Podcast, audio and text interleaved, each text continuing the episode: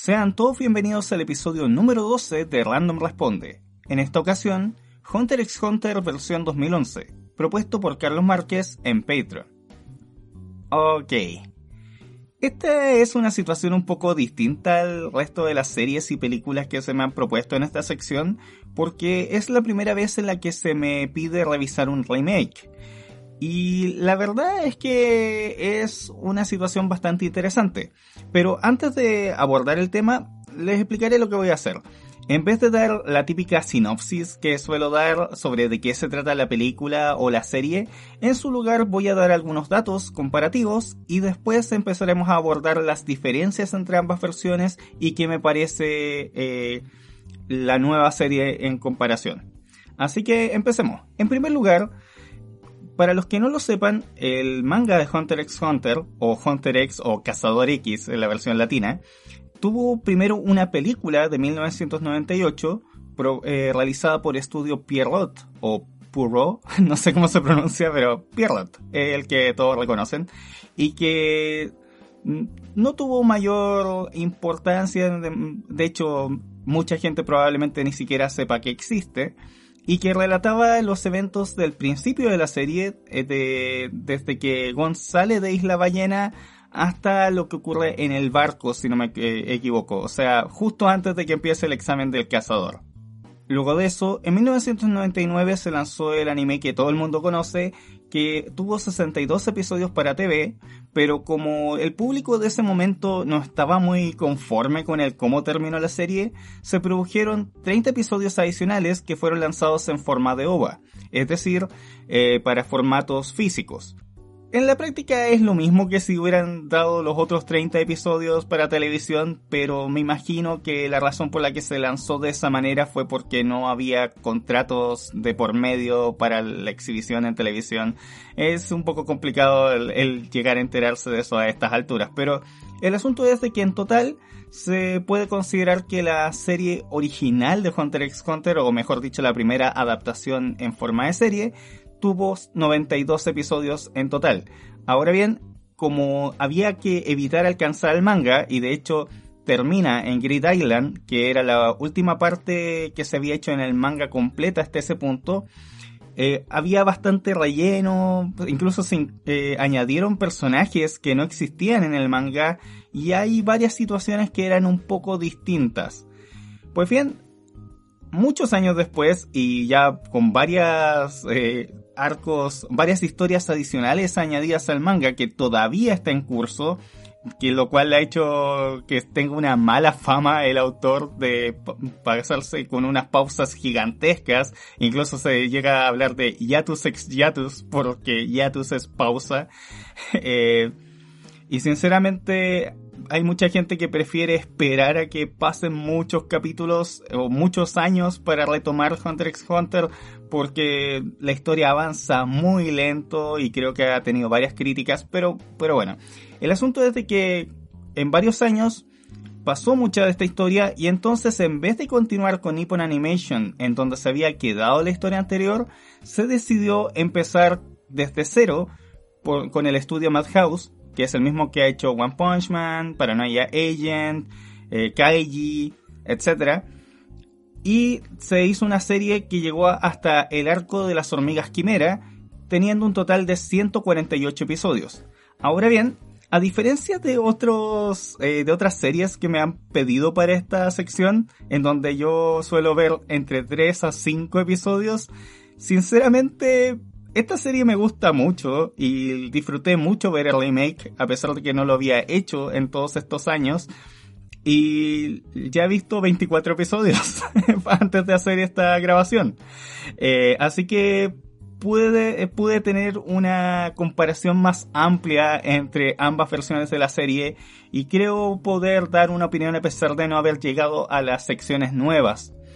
Y bien, a ver, en primer lugar, para los que no hayan visto ambas cosas, lo primero que sobresale a la vista es que todo es mucho más limpio, más bonito, por decirlo de alguna manera, aunque se mantiene ciertas cosas del aspecto de la serie original como un leve difuminado, es como un pequeño filtro blanco que es muy tenue, que hace hace una pequeña diferencia en los dibujos, en las imágenes en general, y que eso también lo tenía la serie original. Así que yo asumo que si bien hay varias diferencias, los animadores, o mejor dicho, el equipo de producción que estuvo a cargo de esta nueva adaptación, tomó en cuenta varias cosas de la serie original. Ahora bien, también se cambiaron eh, los diseños de algunos personajes, particularmente Gon y Killua son muy notorios las diferencias, si bien son sutiles, tú puedes notar de que la cara de Gon y en especial la de Killua son mucho más inocentes, ambos, parecen mucho más niños. Killua tenía un aspecto más de adolescente, y, claro, tiene 12 años al inicio de la historia, pero acá es mucho más creíble que los protagonistas lo vean como un niño indefenso, a pesar de que es un tremendo asesino. Eh, bien a mí me gustaba mucho más la expresión eh, sin emociones, la cara de asesino que tiene cuando mata sin pensar o cuando mata por gusto, en la versión de 1999, la verdad es que esta funciona bastante bien. También hay cambios de colores como el pelo de Menchi, el pelo de Isoka al principio de la historia.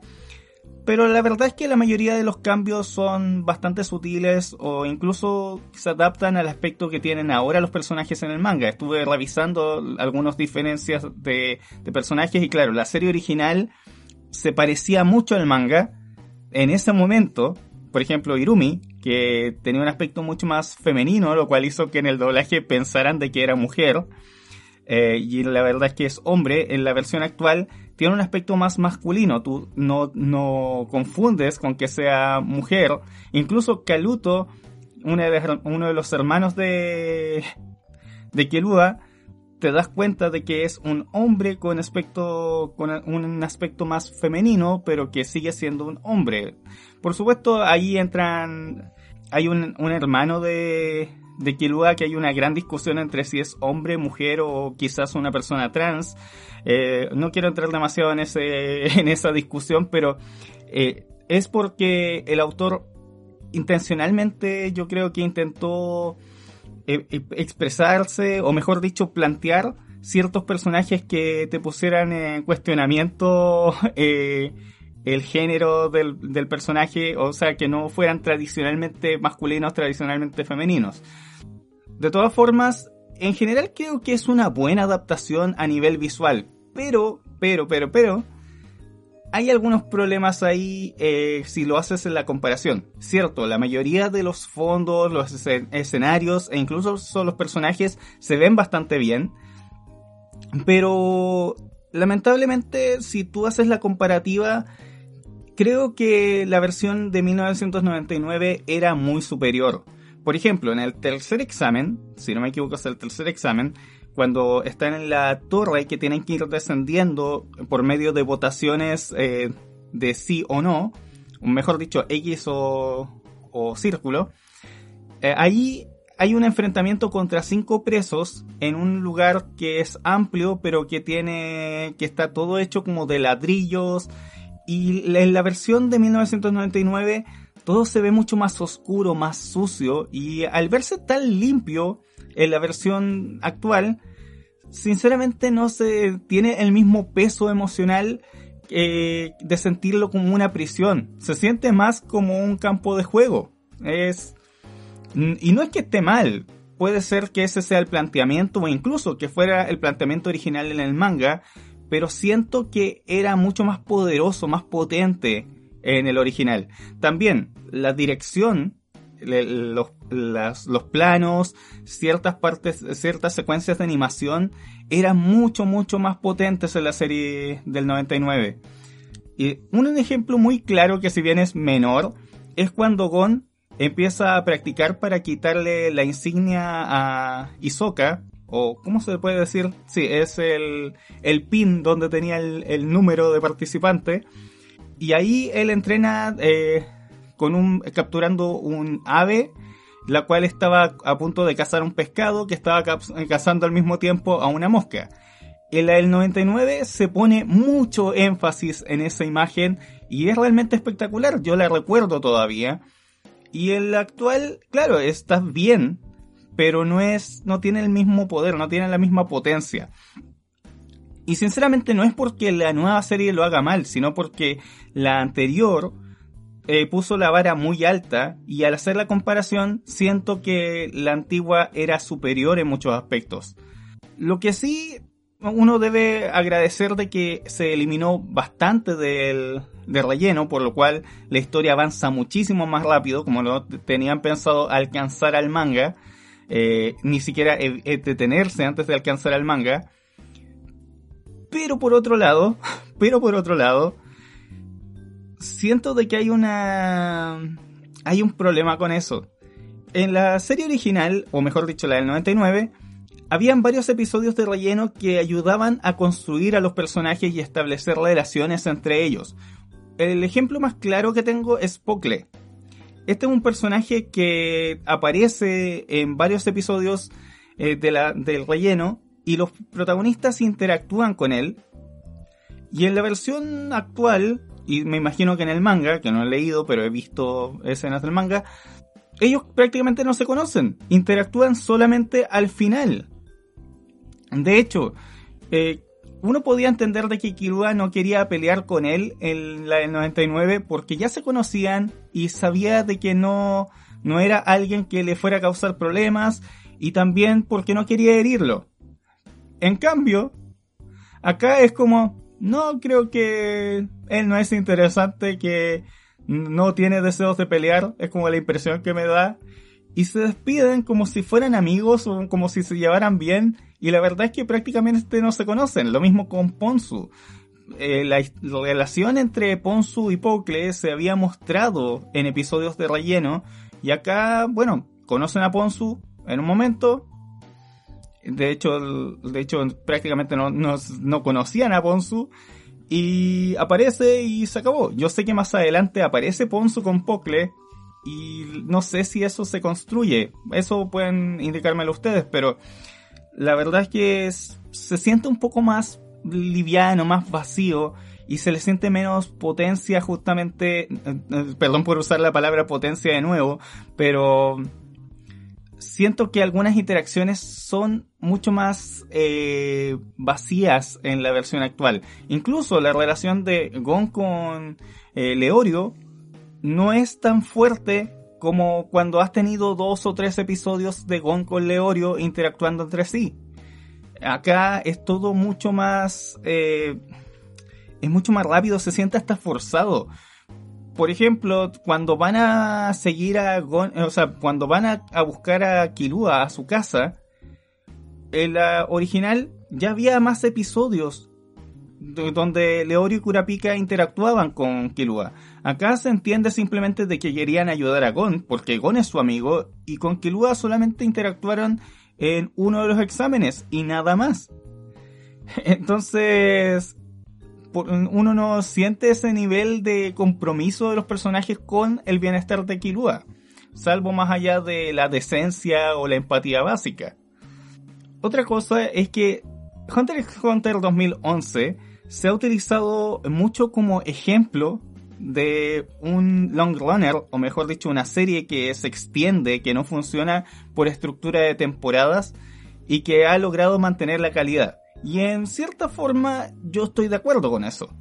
Siento de que lograron combinar entre tener buenas escenas de acción ocasionalmente y el utilizar ciertas imágenes estáticas, ciertos momentos de ahorro de animación y que han logrado que tenga un buen aspecto y que sea muy consistente y eso es bastante bueno. Pero si uno mira como con lupa, puedes encontrar ciertos momentos donde los dibujos son eh, de menor calidad o que priorizan poner al, personaje bien dibujado el que uno va a estar mirando y todos los demás tienen mucha menor calidad y lo cual no está mal, es típico de series de ese estilo, pero también se nota mucho de que le empezó a pasar la cuenta al equipo de producción porque rápidamente empezaron a tener episodios de recuento.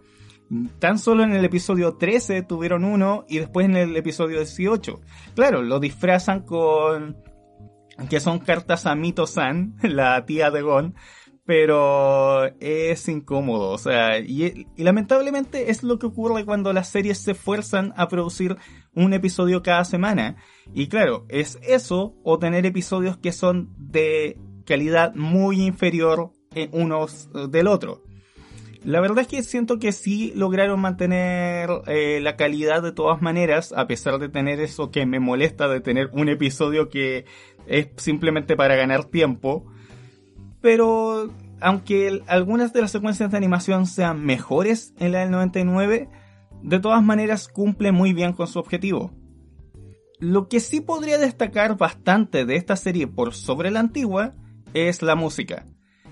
No porque la antigua sea mala nuevamente ni deficiente, al contrario, funcionaba bastante bien, pero la música acá logra ser icónica. Y aunque no hay ningún problema con el modernizarse y el utilizar ritmos actuales en series actuales, por ejemplo rock, música electrónica, etc., acá usan mucha música orquestada que te da esa sensación de serie de los 80, de los 90 se puede identificar los instrumentos de viento, las trompetas particularmente, que es muy típico del anime de los 80 y los 90, violines, eh, xilófonos, creo que es. Y, y sinceramente, eh, yo ya me he memorizado algunos de los temas que suenan en Hunter x Hunter 2011 y que son emocionantes, son entretenidos, le dan una ambientación muy buena a algunas escenas. ¿Qué más podría mencionar? Ah, por supuesto, que hubo algunos cambios que sinceramente no sé si son buenos o no. Em, a ver, voy a tratar de ejemplificarlos. Uno es con Lerut, que es eh, una de las presas que estaba eh, en el tercer examen y que se enfrenta a Leorio. Por supuesto, en ambos casos se da la situación en la que Leorio decide decir, porque ella pregunta si, eh, o sea, mejor dicho, apuesta a que si es hombre o mujer, y Leorio propone que es un hombre porque sabía que si decía eso, para confirmar de que no era hombre, iba a tener que revisarla, entre comillas. Y lo cual obviamente era simplemente porque quería tocarla, y punto. El asunto es que en la serie del 99 nos dicen de que ella es una maestra criminal de la extorsión y que incluso llegó a hacer que sus padres se suicidaran. Aparentemente eso ya no era permisible en la versión actual, así que lo cambiaron a que ella había hecho tráfico de animales. Y como que, claro, tráfico de animales es sumamente cruel lo cual puedes asumir como que, ah, bueno, lo vende como que ella es cruel, pero que no va asociado a la manipulación, que se suponía que era la forma en la que vendías a este personaje. Y sinceramente, salvo por eh, Jones, creo que se llamaba el asesino, eh, o sea, bueno, todo se suponía que era como medios asesinos, pero el, el asesino en serial, todo se siente muy, muy poco sustentado, o sea, cada uno de estos tipos que tienen sentencias de más de 100 años y que se supone que están ahí para tratar de reducirla en unos 70 años, la verdad es que nos lo dicen como, este tipo está 120 años por extorsión. Y lo que hace es un truco sumamente simple. Por ejemplo, el tipo, el tipo de la vela. Lerut también nos dicen de que, bueno, aquí no, no ponen lo de que se suicidaron sus padres por culpa de ella, pero a la larga lo único que hace es hacer de que Leorio se, se enrede en sus propios pensamientos y con eso se acabó la historia del Erot. Esa fue toda su manipulación, no es la gran cosa. Entonces, claro, lo del el suicidio de sus padres como que no aportaba a construir un personaje que al final iba a terminar siendo un poco decepcionante en ese sentido. Claro, fue un momento entretenido de todas maneras, pero a lo mejor el cambio no benefició a generar esa expectativa. Mm, es complicado. Lo mismo pasa con la, escena de cómo se asesina a Jones, que es cuando Kilua le saca el corazón. En la versión del 99, Kilua es extremadamente cruel porque le destruye el corazón con la mano. Y acá, en su lugar, lo deja latir para que lo vea y cuando, y él muere estirando la mano para ir a recuperar su corazón. Eh, bueno, obviamente es un tipo que no estaba pensando correctamente porque si te quitan el corazón no te lo puedes reimplantar tú solo, no en el momento. Y el tipo muere con la mano estirada y él le deja el corazón en su mano. Lo cual también se puede ver como algo cruel e incluso como una especie de humor negro. Pero eh, es como menos sanguinario que la versión del 99. Entonces hay una serie de modificaciones muy leves, pero que a la larga cambian tu percepción del personaje no se ve a Kilua como este asesino absoluto, sino hasta eventualmente eh, cuando Irumi causa su, el cambio en su comportamiento y termina matando a Podoro, creo que se llama el anciano, el, el artista marcial. Pero fuera de eso, creo que es una buena adaptación, es una buena forma de conocer Hunter x Hunter. Esto por supuesto, no es una crítica ni una opinión sobre Hunter x Hunter como serie. Personalmente yo creo que es una buena serie, pero que tiene varias deficiencias en el cómo construye la historia. Claro, la forma en la que construye el mundo es bastante buena. Los personajes eh, sí, sí son interesantes. Eh, las, los planteamientos o el, cómo explora conceptos es muy bueno, pero la verdad es que esto era simplemente una forma de hablar sobre el, remake y como forma de conocer o ver esta nueva serie, o mejor dicho, como ver los nuevos arcos de la serie es bastante bueno. Ahora, saltárselo si viste la antigua y verla para ver la nueva, mm, supongo también te permitirá el ver cuál era el ritmo original el, porque claro que hay información adicional que no existía en los rellenos antiguos. Eh, aunque sí, curiosamente me quedé esperando el episodio del barco, porque hay uno que es justo entre el tercer y cuarto examen del cazador, donde los personajes tienen que trabajar juntos en una especie de isla, barco encallado, donde viene una gran tormenta y tienen que activar un cañón para poder detener una ola. eh, ese episodio permite varias cosas en términos de construcción de personajes y incluso me decepcionó un poco cuando vi que, oh, ya llegaron a la cacería humana. Bueno, eh, pero sí, yo creo que ambas, ambas versiones de la historia tienen sus pros y sus contras, pero que esta, si bien tiene varias cosas que son inferiores a la, a la del 99, también hace muchas cosas bien. Es mucho más agradable a la vista, es tiene un buen ritmo, tiene muy buena música. Los endings son un poco extraños, pero, eh, pero está bien, o sea, no me, no me incomoda el Fear and Loathing in Las Vegas, creo que así se llama, el grupo que hizo el primer ending, que es el mismo del segundo opening de Kaiji. Eh, es un poco grito para mi gusto, pero no está mal, creo que está bien hecho el ending. Pero fuera de eso, creo que es bastante recomendable. Por supuesto, Puede haber algunos que prefieran el manga. Bueno, es, una opción. El manga sigue avanzando. Esperemos algún día termine.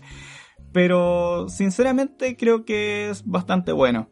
Sí, yo lo recomiendo totalmente. Ah, y por supuesto, hay dos películas hechas por Madhouse en torno a esta versión de la serie que tienen que, que son como expansiones o historias originales en torno a ciertos momentos de la serie. Así que también, si quieren ver más Hunter x Hunter y ya se vieron la historia completa, les recomiendo ver esas películas también. Yo no las he visto, pero creo que es por cómo han manejado las historias y el, y el ritmo acá, creo que, que es un, algo que vale la pena darle la oportunidad por lo menos. Así que eso es lo que pienso de Hunter x Hunter 2011. Espero hayan disfrutado este podcast, este episodio de Random Responde y nos vemos en una próxima ocasión. Adiós.